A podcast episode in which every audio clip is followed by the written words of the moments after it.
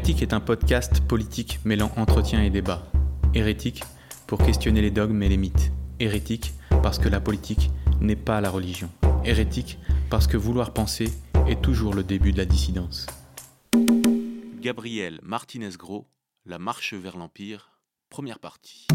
Bienvenue sur le podcast Hérétique. On a l'honneur de recevoir Gabriel Martinez-Gros, euh, qui est historien, spécialiste de l'islam médiéval, qui a écrit de nombreux ouvrages, certains sur Ibn Khaldoun, grand savant euh, de cette époque, qui a notamment eu des réflexions sur les empires. Et on va citer quelques ouvrages. Donc il y a Ibn Khaldoun euh, et les sept vies de l'islam, Brève histoire des empires, La tentation djihad et dernièrement La traîne des empires, impuissance et religion passée composée.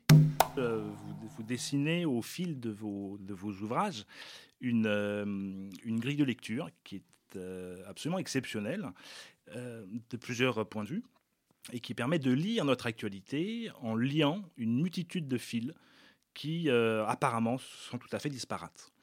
Donc nous allons aborder dans cette émission donc votre parcours en partant de votre, de votre expérience, de vos travail d'historien. Vous êtes médiéviste, du monde musulman. Euh, et peu à peu, au, fil de l'émission, on tentera d'élargir un peu la perspective euh, pour parler de notre, actualité, notre période contemporaine, et tenter de l'interpréter à travers euh, votre regard. Alors, en présentation, ça peut être intéressant de citer un certain nombre d'ouvrages pour montrer votre évolution. je parle sous votre contrôle, vous, vous me contredirez. Euh, le, premier, le premier livre qui, moi, m'a paru euh, extrêmement intéressant, euh, c'est Ibn Khaldoun et les sept vies de l'islam en 2006, où vous lisez, en, bon islamologue, en bon médiéviste, l'histoire de l'empire arabo-musulman sous l'angle d'un intellectuel de l'époque, du XIVe siècle, Ibn Khaldoun. et vous montrez que dans la succession des dynasties au sein de l'empire arabo-musulman, il y a une logique voilà, c'est la logique d'Ibn Khaldoun, la logique des, empires qui va nous retenir durant toute l'émission. Et à la toute fin du livre, vous dites euh, que cette logique des empires, on peut peut-être euh, l'étendre à l'histoire de l'humanité, mais on, va être bloqué parce qu'elle est inapplicable dans l'Europe. Deuxième livre, qui date de 2014, Brève histoire des empires, comment ils surgissent et comment ils s'effondrent. C'est une fresque euh, assez extraordinaire parce que vous relisez toute l'histoire des civilisations, des grandes civilisations, des empires en fait, depuis l'empire assyrien, les Perses, Rome, la Chine, euh, l'Inde, etc. Euh, et vous y appliquez la grille de lecture d'Ibn Khaldoun, la logique des empires. Et vous concluez qu'effectivement, c'est une grille qui est opératoire, qui fait ressortir une régularité cyclique, une sorte de dialectique. Mmh. Euh, assez extraordinaire. C'est un ouvrage qui est érudit, euh, extrêmement euh, excitant intellectuellement. Et l'avant-dernier livre que je vais citer, La fascination du djihad, de 2015 ou 16, je crois, l'apparition. Fureur islamiste et défaite de la paix, un livre qui est très court, que je recommande impérativement. Vous ramassez votre analyse, vous la radicalisez un petit peu, et vous montrez que non seulement l'Occident échappe à la logique des empires d'Ibn Khaldoun, mais cette logique des empires est en train d'y revenir. Voilà, ça, ça va beaucoup nous occuper dans la seconde partie de l'émission. Et dernier livre, euh, qui est très récent, qui date d'il y a six mois, La traîne des empires, vous abordez, euh, on en parlera un petit peu moins, un petit peu à la, fin de l'émission surtout, vous abordez toutes ces problématiques autour de la problématique des religions, l'émergence des religions à l'intérieur des empires. Est-ce que ma synthèse vous... Euh, beaucoup. Merci beaucoup d'abord de invité. Et, merci beaucoup d'avoir fait ce que euh, on ne fait pratiquement jamais. Je, fais déjà un certain nombre d'émissions de radio. Euh, je, n'ai jamais euh, rencontré d'interlocuteurs qui fassent précisément cette synthèse selon l'histoire. Parce qu'en fait, en vous écoutant, je comprends comment je me suis c'est un mot que vous avez utilisé vous-même, radicalisé en quelque sorte. C'est-à-dire que, en fait, euh, je commence dès 2006 à annoncer ce que j'annonce déjà, ou je redis euh, aujourd'hui avec une certaine force. Euh, mais évidemment, la France de 2006 n'est pas la nôtre. Et ce n'est même pas celle de 2016. Si je publie évidemment en 2016 fascination du djihad, c'est que nous sommes en plein État islamique. Hein, en 2016. Hein, euh, euh, c'est en 2014 que l'État islamique euh, s'est emparé de Mossoul et de Raqqa, qu'il a constitué le territoire d'un califat où il appelle de nombreux musulmans qui vont, qui vont répondre à l'appel. Hein. Je veux dire que on pense que Daesh a réussi à mobiliser quelque chose comme 60 ou 70 000 combattants venus d'environ 70 nationalités différentes avec leurs familles. Je veux dire, c'est un mouvement qualitativement considérable hein, euh, à l'intérieur du monde musulman. Et puis c'est aussi l'année d'après euh, les attentats, les grands attentats de, France, celui de Charlie Hebdo, celui du Bataclan, et puis c'est l'année de Nice. Hein. Donc euh, ce que vous avez décrit, c'est effectivement très probablement une évolution personnelle qui passe de, du regard intéressé de l'historien j'ose dire de l'intellectuel sur l'histoire, à un regard beaucoup plus urgent c'est-à-dire, euh, je, n'ose pas dire du regard du citoyen, mais euh, du regard de tout simplement celui qui vit une période d'une violence qu'il ne croyait pas euh, tout à fait possible, même si en 2006, bien sûr, il y avait eu 2001, et, c'est-à-dire quelque chose qui a brutalement réveillé euh, un intérêt pour euh, Ibn Khaldoun qui commençait à poindre euh, chez moi, et c'est à partir en effet de sa théorie que j'ai commencé à réanalyser le monde en constatant, comme vous l'avez dit excellemment, d'abord que l'histoire de l'Europe dans l'ensemble ne correspondait pas à cette théorie. Il faudrait ajouter que l'histoire des grands ensembles du reste du monde y correspond, en particulier l'histoire de l'islam, mais aussi l'histoire de la Chine, qui correspond merveilleusement à Ibn Khaldoun, et c'est d'autant plus frappant qu'il n'en connaissait rien, il ne savait rien de l'histoire de la Chine, mais sa théorie marche euh, admirablement pour l'histoire de la Chine. En revanche, ça ne marche pas pour l'histoire de l'Europe, mais ça pourrait marcher dans une histoire de l'Europe contemporaine et futur, enfin dans, l'histoire d'une Europe ou d'un Occident d'ailleurs du, du 21e siècle. Voilà. Donc euh, peut-être euh, qu'il faut expliquer ce que c'est qu'un empire. On va commencer peut-être par le début, effectivement. Ibn Khaldoun d'abord? Juste ah, une, petite présentation parce qu'il est très connu au Maghreb. Euh, Il y a une, place qui porte son nom avec une, sculpture de lui à, Tunis, je crois, dans la grande avenue Bourguiba. Mais en France, il est très peu connu par quelques érudits. Alors que vous, vous y voyez, vous le dites dans le premier livre, Les Saluts de l'Islam, vous y voyez l'équivalent d'un Marx, d'un Tocqueville, voire d'un Hegel même. Et effectivement, à vous écouter, à vous lire, il y a quelque chose de, très fondamental, de très profond dans sa pensée. Est-ce que vous pourriez la présenter euh, c'est un aristocrate en fait. Hein. C'est un homme qui est euh, né avec euh, toutes les facilités d'une position sociale supérieure, issu d'une très vieille famille d'origine arabe établie en Al-Andalus, donc dans l'Espagne musulmane, à Séville très exactement. La famille quitte Séville au moment où la ville est reconquise par les chrétiens en 1248. la famille se réfugie à Tunis parce que c'était la même dynastie qui régnait alors sur Al-Andalus et qui règne sur euh, Tunis. Euh, et Ibn Khaldoun naît environ 80 ans après cet exil. Hein. Il, est né, il naît tunisois. Et il naît donc dans un milieu andalou qui a pratiquement au Maghreb le monopole des fonctions de euh, intellectuels, on va dire en, général, des fonctions euh, d'administration de l'État, d'administration civile, pardon, euh, de l'État et d'administration de l'enseignement, y compris de l'enseignement supérieur, bien sûr. Son père était professeur à la Zitouna de Tunis, qui existait déjà, c'était déjà la, mosquée principale de, la ville de Tunis et des principales, sinon la principale du Maghreb, en autorité juridique en particulier. Euh, son grand-père avait été ministre des Finances de la, dynastie. Donc il naît dans un milieu tout à fait privilégié. Mais euh, euh, ce, monde tranquille, au total, et heureux, est brisé par la peste par l'apparition de la peste en 1348. Il a 16 ans quand la peste arrive à Tunis. Et elle, ravage euh, le monde musulman, l'Égypte ou la Tunisie, tout autant qu'elle va ravager l'autre rive de la Méditerranée. Euh, et surtout, elle va lui faire comprendre, peu à peu, hein, il ne comprend pas tout de suite, évidemment pas à 16 ans, il va lui, elle va lui faire comprendre peu à peu que euh, la destinée des États dépend fondamentalement non pas comme on le croit de la violence, euh, qui donne en effet le pouvoir, mais du travail. Euh, du travail des masses qu'il va finir par appeler sédentaires, c'est-à-dire des masses désarmées, sans pouvoir, mais dont le travail, dont le labeur euh, alimente l'impôt. Et à travers l'impôt, la constitution de villes et à travers la constitution de villes et le rassemblement des surplus euh, de la production par le biais de l'impôt, euh, euh, l'apparition d'une demande au profit des élites qui permet la multiplication des techniques, qui permet la multiplication des métiers et qui permet par là ce que nous appellerions nous des gains de productivité qui finissent par profiter à toute la société, y compris à ceux qu'apparemment la levée de l'impôt a lésé eh bien tout ce mécanisme est brisé par la peste. C'est-à-dire que si vous n'avez plus de population, tout ça c'est fini. Il n'y a plus de ville.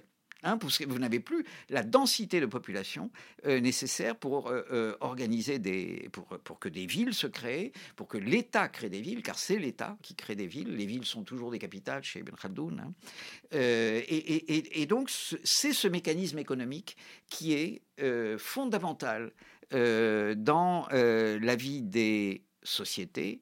Euh, et si de très grands ensembles euh, que nous pouvons appeler des empires se sont constitués au cours de l'histoire, c'est précisément parce qu'ils ont pu concentrer, mobiliser une part beaucoup plus considérable que des entités beaucoup plus restreintes euh, de capital pour créer précisément des métropoles Rome, bien sûr, mais aussi Bagdad au IXe siècle, hein, des capitales de plusieurs centaines de milliers euh, euh, de, personnes, et ce sont ces d'individus, d'habitants, et ce sont ces capitales qui créent la différence entre les empires et euh, les bourgades ou les populations restreintes d'une tribu ou d'une cité grecque. Khaldoun dit ce qui est un peu contre-intuitif pour les hommes de, son temps, que plus on est nombreux, mieux on vit. Plus on est nombreux, plus on est productif. Euh, parce que euh, le travail y est davantage divisé, Hein, et cette division du travail permet euh, un accroissement des, gains de productivité. Euh, et, ça n'est pas du tout évident pour, la plupart des, pour la plupart des gens de son temps qui pensent que euh, le nombre est l'ennemi du bien-être, en fait. Hein, que plus on est nombreux, plus c'est difficile. en fait, la plupart de nos contemporains le pensent aussi. Ibn Khaldoun tente de démontrer, il, il y réussit assez bien d'ailleurs, que c'est le contraire plus les villes sont importantes et plus le prix des produits de euh, première nécessité sont bas. Alors évidemment, il faut comprendre que dans les villes du Moyen Âge, la plupart des gens continue de euh, cultiver la terre. Et donc le, le travail, y compris le, travail agricole, y est extrêmement abondant. Et cette abondance du travail abaisse considérablement les coûts de production et donc les prix. Euh, ce qui fait que les prix sont beaucoup moins élevés dans les grandes villes qu'elles ne le sont, dit-il, dans les petites villes. C'est ça que la peste lui a fait comprendre au bout de plusieurs dizaines d'années. Pendant plusieurs dizaines d'années, il essaye de faire ce qu'ont fait son père et son grand-père, c'est-à-dire de se mettre au service euh, des euh, gouvernants berbères euh, qui ne sont pas de, la même origine que lui. Il comprend très vite qu'il n'aura jamais le pouvoir, parce que le vrai pouvoir, il est aux gens du sabre et qu'il n'a pas le sabre, qu'il n'appartient pas au peuple du sabre, qui en, en Afrique du Nord à cette époque-là les peuples du sabre, devrais-je dire plutôt, sont les berbères, les dynasties berbères, mais qui sont en voie d'affaiblissement, et surtout les tribus arabes, euh, qui de plus en plus vendent aux rois berbères leur, euh, pouvoir de choc, hein, leur, en quelque sorte, hein, leur, leur, capacité de violence. Euh, et il comprend très vite que lui qui est andalou, les andalous n'ont aucune place dans ses fonctions de violence, il n'aura jamais le vrai pouvoir, parce que le vrai pouvoir dépend euh, de la violence. C'est encore une différence très très considérable entre Ibn Khaldun et nos, nos penseurs à partir du XVIIIe siècle, une des choses les plus étonnantes, alors euh, c'est sans doute vrai dans l'ensemble de l'histoire du christianisme, voire du bouddhisme pour ce qui concerne les Chinois, mais à partir du XVIIIe siècle, c'est encore plus net, la violence est totalement absente. La violence est un échec.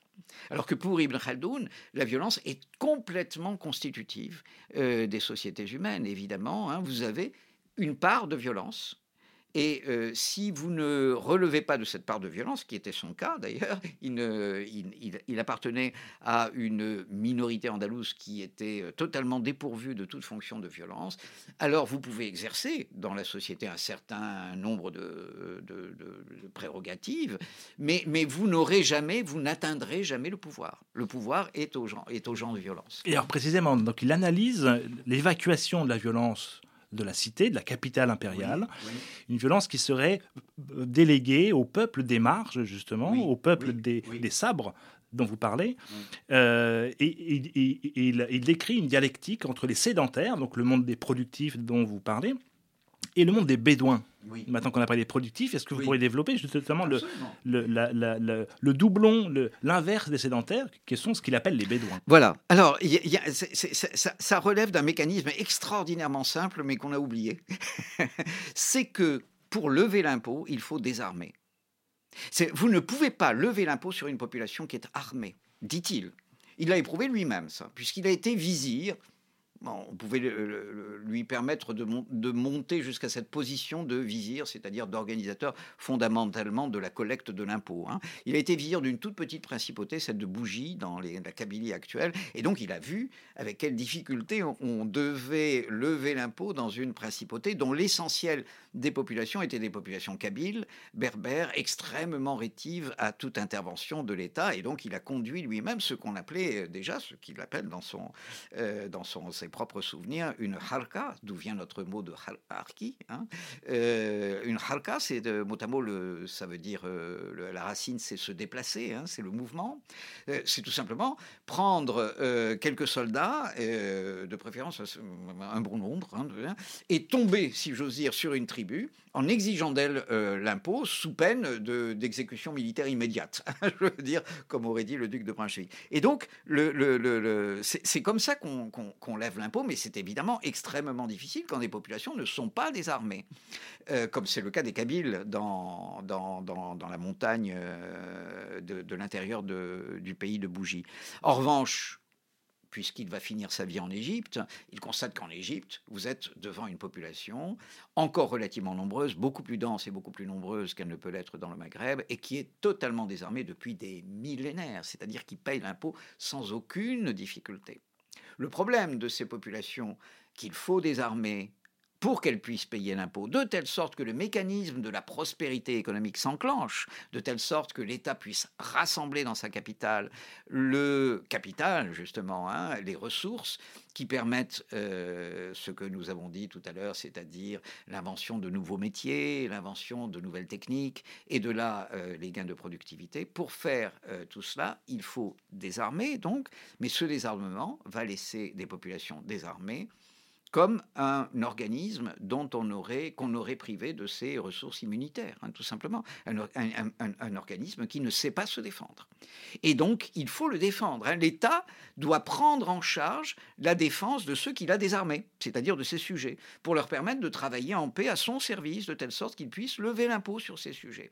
Et alors, comment va-t-il les protéger Hein, Il n'y a qu'une seule manière de les protéger, c'est de faire appel à une partie de la violence des marges, aux barbares, hein, euh, que vous débarbarisez en quelque sorte en les prenant à votre service. Mais en fait, ce sont bien des barbares qui, par définition, sont étrangers à l'immense majorité euh, des populations qui travaillent, des populations laborieuses, des populations assignées à la production. Et ces barbares, évidemment, tôt ou tard, d'une manière ou d'une autre, s'emparent du pouvoir, puisqu'ils ont les armes. Et donc, normalement, la structure d'un empire est faite de deux populations complètement différentes l'une de l'autre, et euh, ça marche d'autant mieux que ces populations sont d'autant plus différentes. hein. D'une part, une immense majorité, quand je dis immense majorité, c'est 98, 99% de, des populations, qui sont les populations euh, sédentaires, c'est-à-dire les populations productives, les populations assignées à la production, assignées au travail,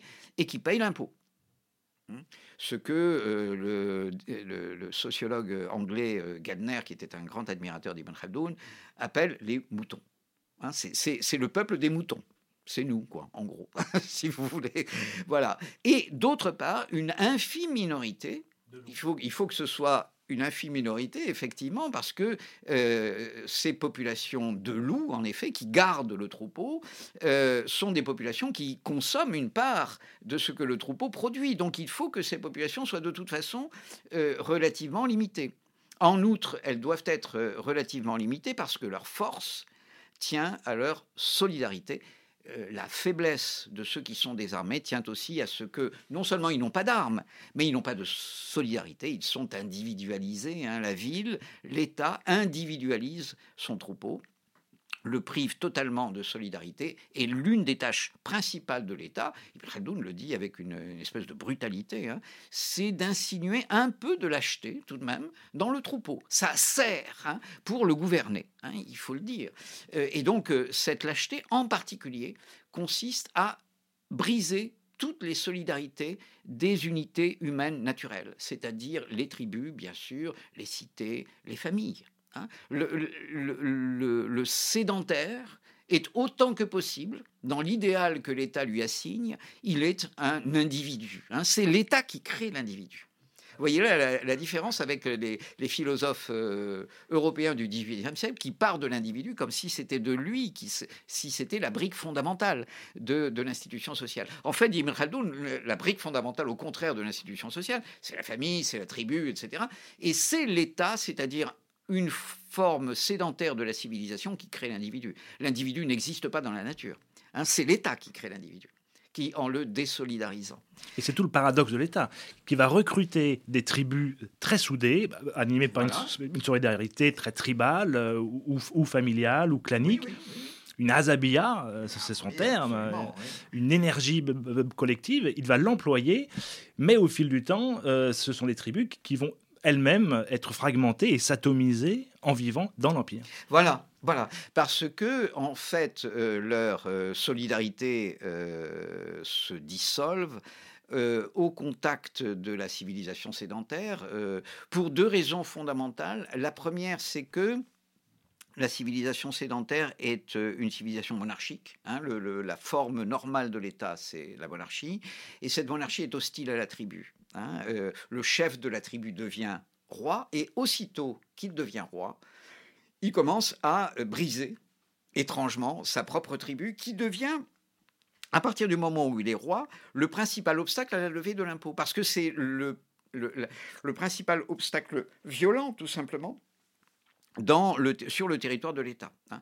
Donc euh, euh, la tribu, alors là c'est évidemment le souvenir des conquêtes arabes hein, que Ibn Khaldoun a, en, tête, hein, comment le califat arabe, c'est-à-dire l'empire, euh, le, calife c'est le mot pour dire empereur, en fait, ni plus ni moins, comment le califat arabe a brisé petit à petit les tribus arabes, tout simplement parce que les tribus arabes prélevaient dans les premiers temps du califat, évidemment, l'essentiel de l'impôt sur les territoires qu'ils avaient conquis.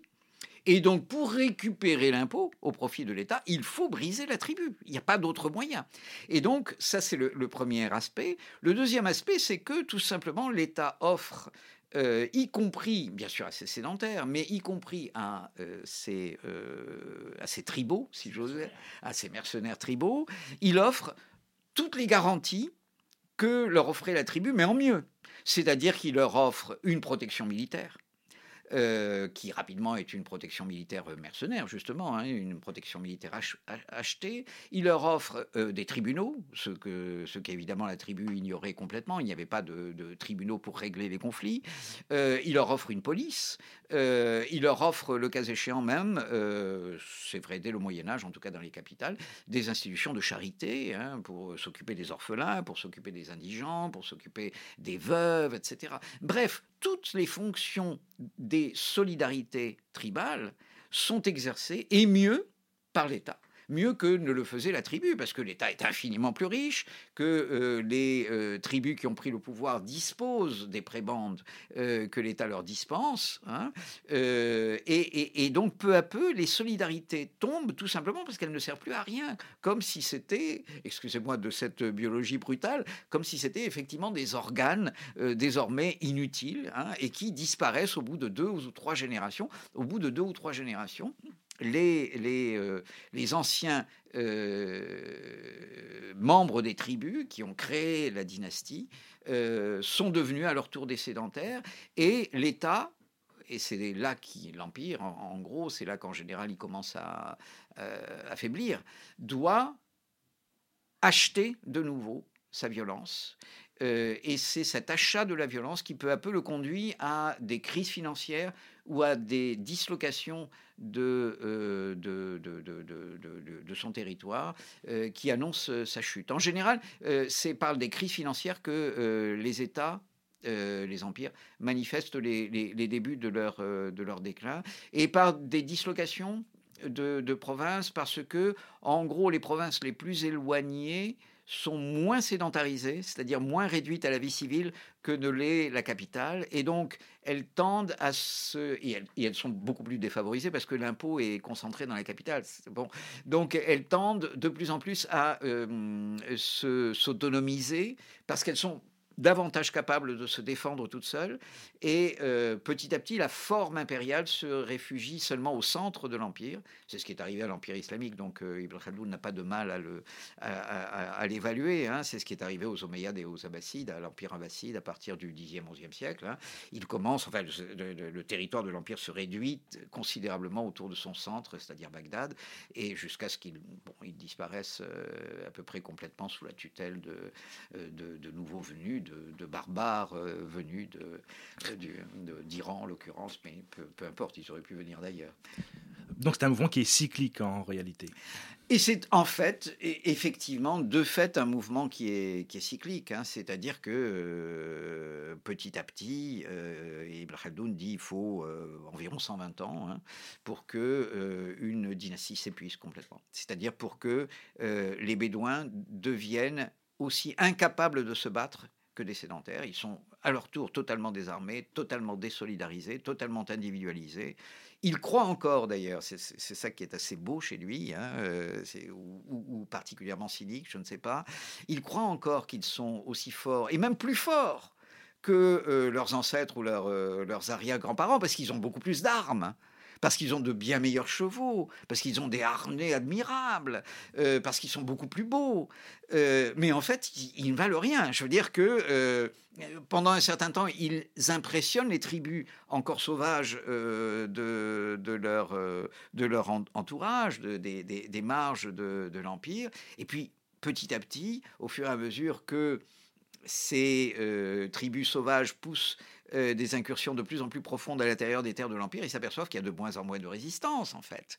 Et petit à petit, ils mesurent que, en fait, malgré les apparences de la force, de la, euh, de la beauté, de la, de la, de la, de, l'autorité, en fait, il n'y a, rien derrière. Hein. C'est-à-dire que ces, ces, ces, gens n'ont rien dans le ventre, en fait.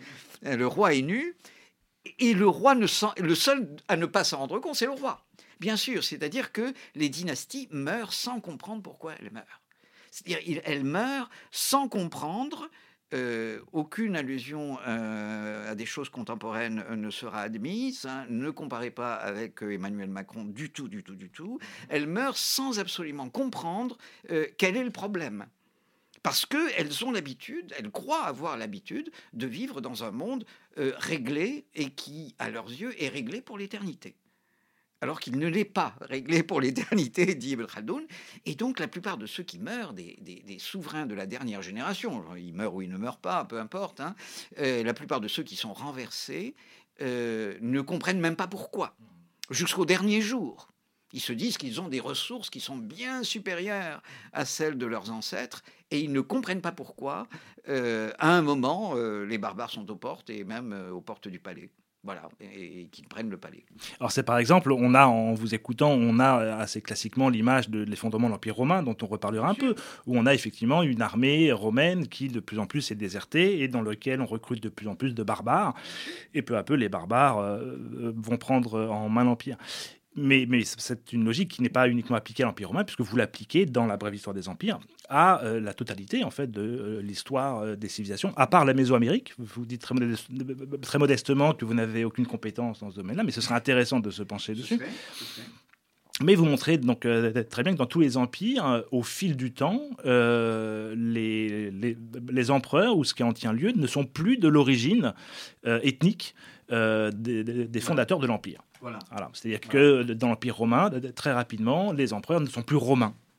Voilà, euh, au sein de l'empire euh, arabo-musulman, les, les empereurs ne sont plus, euh, ne sont plus arabes en Chine, etc. etc. Voilà. Donc Voilà. c'est une logique, c'est une dialectique entre les sédentaires et l'empire qui régit en réalité la totalité des civilisations, des grandes civilisations. Des grandes civilisations. Alors, il y a trois grandes racines, hein, c'est-à-dire euh, il y a, il y a, euh, une racine méditerranéenne romaine, une racine moyenne-orientale. Alors, l'Empire de l'Ouest, ce que j'appelle l'Empire de l'Ouest par opposition à la Chine, évite entre- hésite pardon, entre un- une situation euh, moyenne-orientale, entre Égypte et Asie centrale. C'est le cas probablement du premier empire, c'est-à-dire l'empire perse achéménide, hein, celui de Darius, Xerxès, celui que les Grecs ont affronté. hein, et ce sera de la même façon le centre de l'Empire islamique, qui retrouve absolument euh, la situation géographique de, de l'ancien empire euh, perse. Et puis, euh, la situation de l'Empire romain, au contraire, hein, c'est la Méditerranée, hein, entre, entre l'Espagne et, la Syrie, hein, qui sera aussi, euh, qu'on retrouvera aussi dans, dans, l'histoire de, de- l'islam. Il y aura des empires euh, plus méditerranéens, comme par exemple celui des Fatimides ou celui des Omeyyades d'Espagne. Mais, mais euh, il y, a, deux situations possibles donc, et, deux histoires qui partent de là. L'histoire qui part de l'Empire romain et l'histoire qui part de l'Empire perse et plus tard de l'Empire islamique. Et puis il y a le troisième grand empire, c'est l'Empire chinois, qui lui aussi d'ailleurs varie un peu de, situation géographique. La Chine du Sud prend l'avantage sur la Chine du Nord à partir de seulement de l'an 1000. Euh, mais, mais en gros, euh, voilà, il n'y a que trois grands empires, avec leur descendance, hein, bien sûr. hein. Euh, mais mais ça ne veut pas dire que toute l'histoire du monde y est comprise. Euh, à mon avis, on peut faire une histoire de la Méso, une histoire impériale de la Mésoamérique. C'est, je, pense, en particulier du Mexique. hein. Je, pense que c'est une histoire qui, relève effectivement de, l'histoire des empires dans une assez large mesure, Euh, même si ça n'est pas un empire tout à fait achevé, parce que la guerre.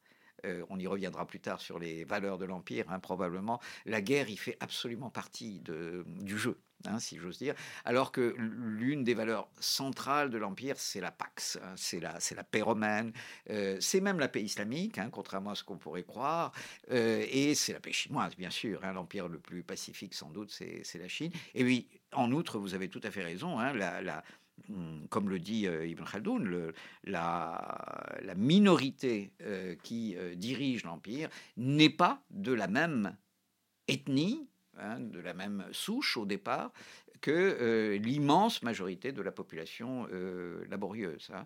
Euh, un des meilleurs exemples, c'est un empire islamique, c'est le plus grand des empires islamiques, d'ailleurs, de l'époque moderne, entre 16e et 18e siècle. C'est pas l'empire ottoman, en fait, hein, c'est l'empire musulman des Indes.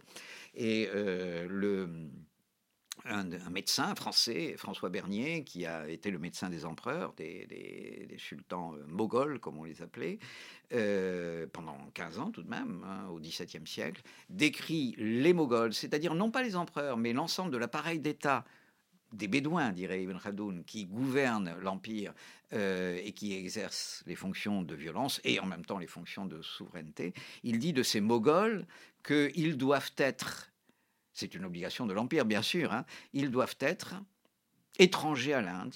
Il faut être né étranger à l'immense majorité des sujets indiens qui payent l'impôt, euh, étranger à l'Inde, et pour bien marquer qu'on est étranger à l'Inde, blanc de peau. Hein, c'est tout à fait essentiel, on y reviendra peut-être, mais très souvent, les populations qui gouvernent euh, l'Empire sont très marquées racialement. Hein. alors que les populations générales, les 98% de ceux qui travaillent, ne le sont pas.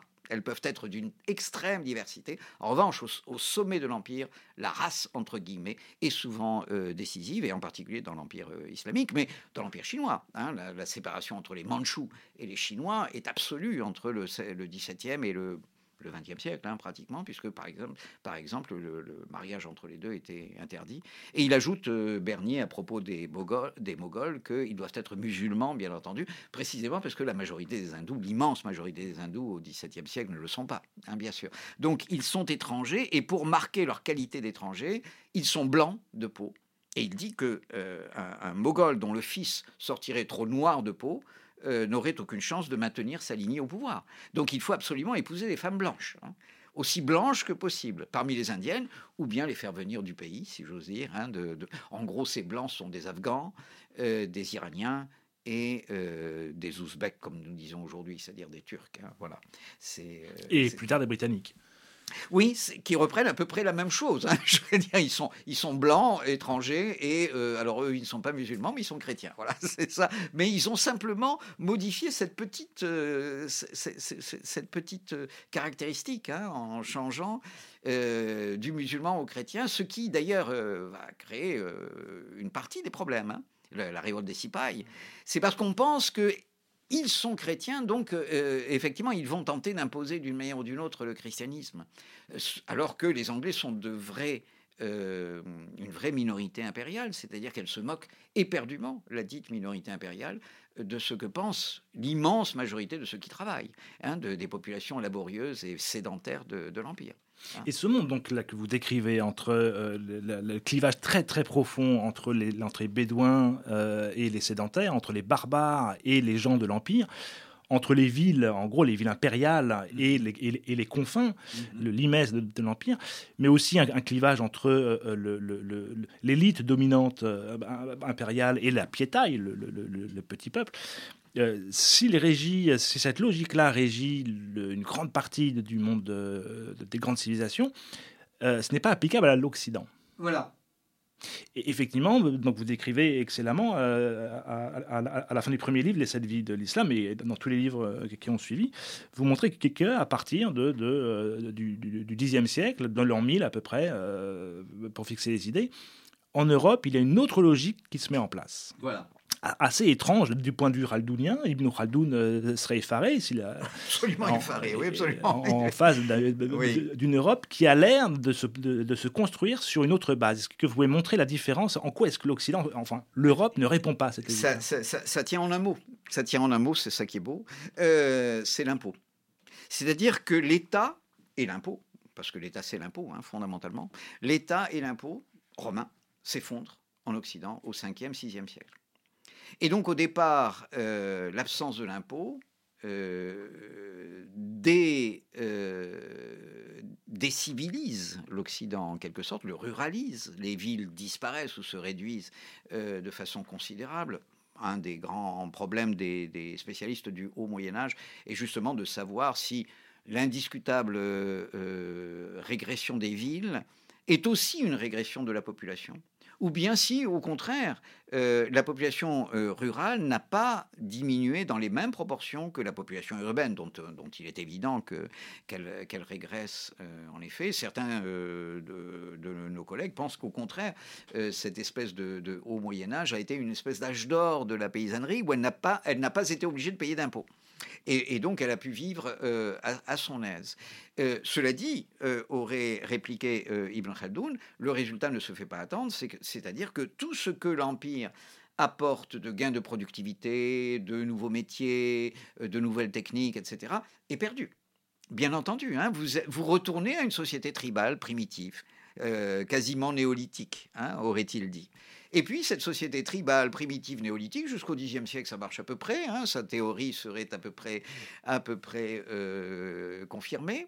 À partir du Xe siècle, ça ne marche plus du tout parce qu'il se crée dans cette société petit à petit, pas avec la même brutalité que le font les empires, puisque eux, ils le font par le biais de l'impôt et en ramassant les surplus, euh, ramassant de façon autoritaire, bien sûr, euh, les surplus euh, des productions des, de, la, de la paysannerie, il se crée petit à petit des villes qui ne sont pas certes des villes de la taille de Bagdad ou de la taille de Rome, ou de la taille de, de, de Luoyang en Chine, ou, ou de Chang'an, etc., enfin, ou de Hangzhou, euh, mais il se crée peu à peu des villes qui grossissent petit à petit, mais et, dont l'assise est beaucoup plus euh, fortement euh, ancrée dans un, dans un pays rural, dont la prospérité est au total beaucoup plus solide, parce que la, la, destruction de la ville, au total, qui est d'ailleurs rare parce que euh, on est dans un monde chrétien où au total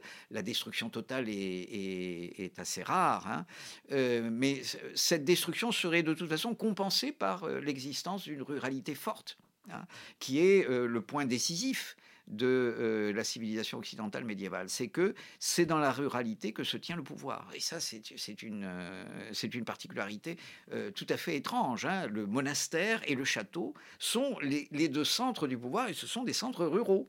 Or, on n'a jamais vu de grande civilisation avec un centre rural, d'autant que c'est une grande civilisation qui garde à l'esprit qu'elle vient dans l'Empire c'est-à-dire de l'Empire romain, et qui s'efforce, euh, sous toutes sortes d'aspects, dont l'un principal évidemment c'est l'Église, de reconstituer ou de maintenir euh, le souvenir de, et les pratiques, euh, dans une certaine mesure, en particulier les pratiques culturelles de, de l'Empire romain. Et donc, l'Occident crée quelque chose qui est tout à fait étrange pour Ibn Khaldoun, c'est-à-dire des formes qui deviennent étatiques à partir du XIVe et du XVe siècle, sans que les populations aient été désarmées. Oui, parce que la violence, est- la violence et n'est la pas violence est, par- est partout. Est est, est- est- elle est répartie. Elle est répartie. Il n'y a pas d'un côté les violents et de l'autre côté ceux qui sont complètement, euh, complètement désarmés.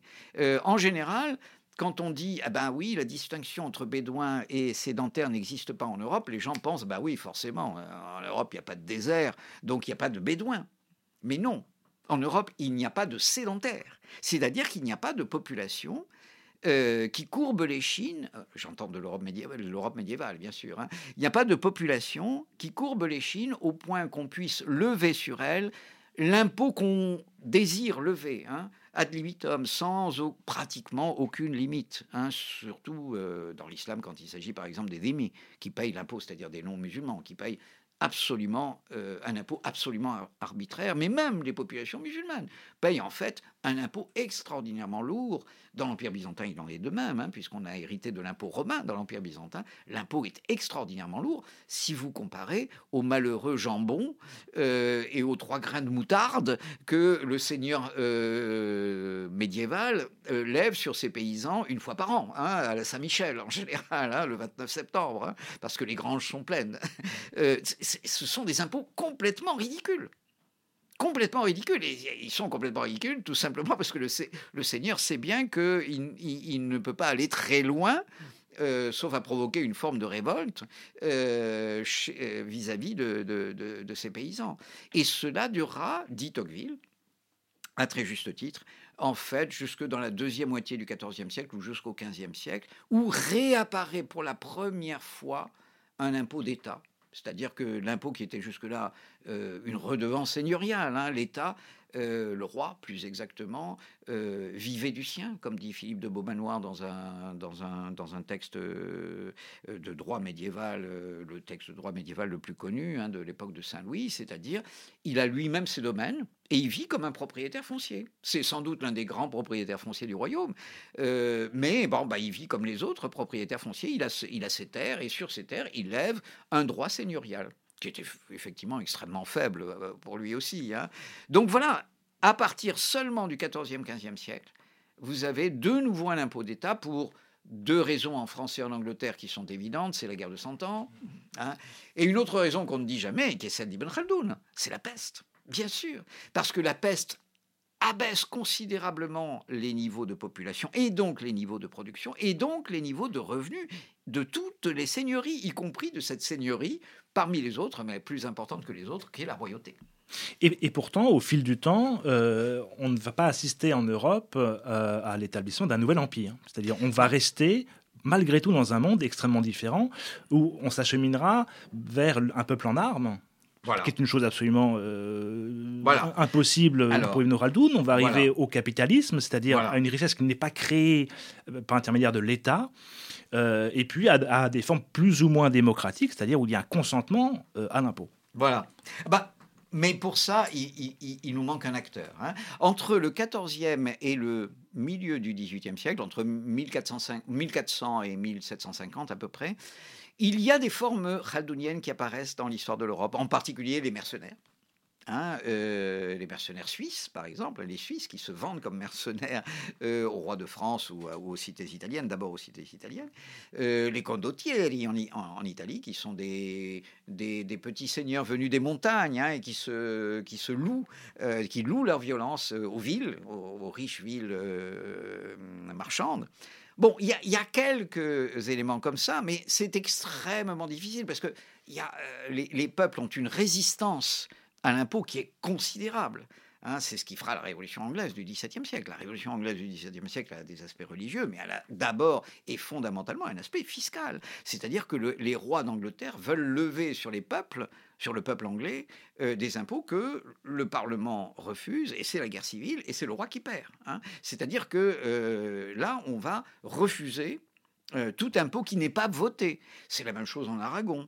Il y a des royaumes comme euh, la France, la Castille, où effectivement l'impôt est mieux, est, mieux accepté, enfin euh, mieux accepté de force. Hein. au XVIIe siècle en France, les révoltes sont énormes contre un accroissement de l'impôt qui est considérable à cause de la révolution militaire. C'est l'armée hein, qui, coûte, qui coûte cher. et, ce problème va poursuivre la monarchie française jusqu'à la Révolution. Mais mais surtout, à partir de 1750, il va se produire quelque chose de complètement différent, dont on ne dira jamais assez l'importance dans l'histoire. Euh, vous en êtes euh, au moins aussi conscient que moi, sinon plus, qui s'appelle la... On, l'appelle la révolution industrielle, mais c'est d'abord une révolution scientifique. Bien entendu, c'est d'abord une révolution scientifique. Et puis ensuite, c'est une révolution technique. Et puis, c'est une révolution euh, médicale, hygiénique. Euh, et puis c'est une révolution agricole. Euh, et enfin, c'est une révolution industrielle à partir de, l'extrême fin du XVIIIe siècle en, Angleterre. Hein. Et, c'est ça qui va tout changer. C'est-à-dire que euh, la théorie d'Ibn Khaldoun est admirable jusqu'à jusqu'à cette révolution industrielle. Jusqu'à cette révolution industrielle, il n'y a pratiquement pas moyen de dégager des surplus, de mobiliser de la ressource pour créer de nouvelles techniques et de nouvelles euh, pour opérer des gains de productivité. Il n'y a pas d'autre moyen que l'impôt. C'est-à-dire qu'il n'y a pas d'autre moyen que de désarmer euh, les populations et d'instaurer une sorte, il faut bien le dire, de servitude hein, sur euh, l'immense majorité des peuples en échange de la prospérité que on leur assure dans une assez large mesure grâce à la mobilisation de l'impôt. Et à partir de là, tout change. Parce qu'on n'a plus besoin de l'impôt pour améliorer les choses. On a une croissance qui est désormais autonome, d'abord une croissance de population. Hein. On oublie toujours que la croissance, c'est d'abord la croissance de la population. On oublie toujours que la première des, le premier des luxes, c'est d'avoir un peu moins d'enfants qui meurent. Euh, en bas âge, hein, bien sûr. Donc une croissance de la population, une croissance de la production, une croissance euh, évidemment des, inventions. Bon, euh, bon c'est tout le 19e siècle à partir de, de là. Et donc, ce qui était la condition nécessaire à l'existence de l'État et à la prospérité et à l'existence de l'impôt, c'est-à-dire le désarmement des populations, n'est plus nécessaire. Puisque c'est d'ailleurs que vient la richesse. Ça n'est plus de l'impôt que vient la richesse. On peut donc commencer à armer les populations, et les premières populations armées, eh ben, c'est ceux de la guerre d'indépendance des États-Unis en 1776-83, c'est bon. Et puis c'est celle évidemment de la Révolution française en 1792 et, la suite, jusqu'en jusqu'en 1815, hein, puisque pratiquement les guerres de, Napoléon sont la suite des guerres de la, Révolution. Et donc, euh, euh, voilà, c'est, et, toute l'Europe va suivre.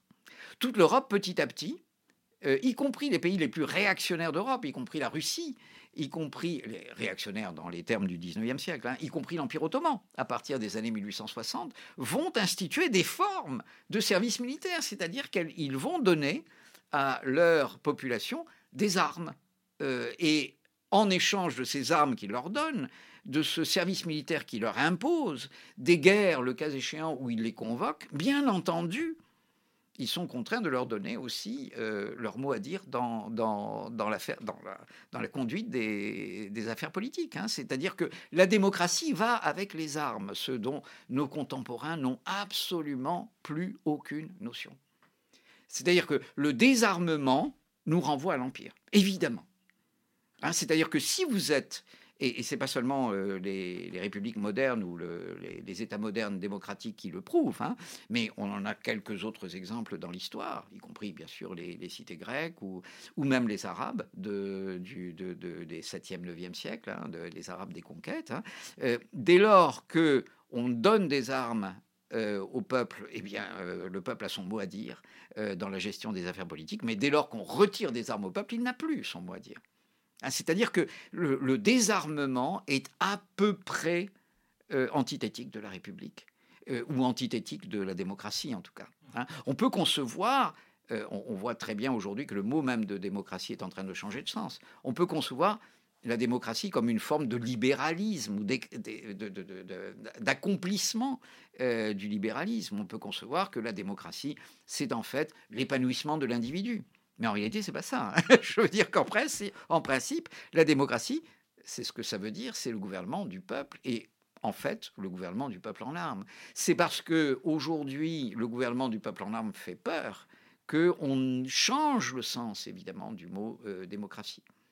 Euh, et que vous trouvez des expressions assez étranges d'ailleurs, qui ne sont pas refusées euh, d'emblée, d'autant que euh, mon ami Hamid Bozarslan les, les utilise massivement, c'est-à-dire le mot de démocratie libérale, par exemple.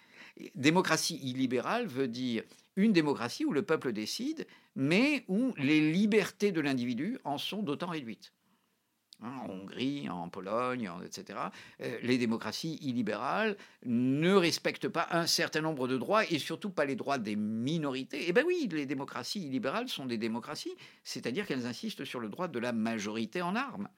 En armes, oui, probablement en armes, hein, en Ukraine, en Russie, euh, plus d'ailleurs en Ukraine euh, qu'en Russie pour l'instant, mais probablement demain, si la situation euh, en venait là en Pologne, les peuples sont encore capables de se, mobiliser. Hein. C'est clair. en Hongrie, hein, les peuples sont encore capables de se mobiliser, alors qu'en Europe occidentale, ça n'est plus le cas. Et il y a une, une, sorte de contradiction, d'opposition euh, extrêmement, euh, extrêmement forte maintenant dans l'esprit de la plupart de nos contemporains entre la démocratie et la guerre.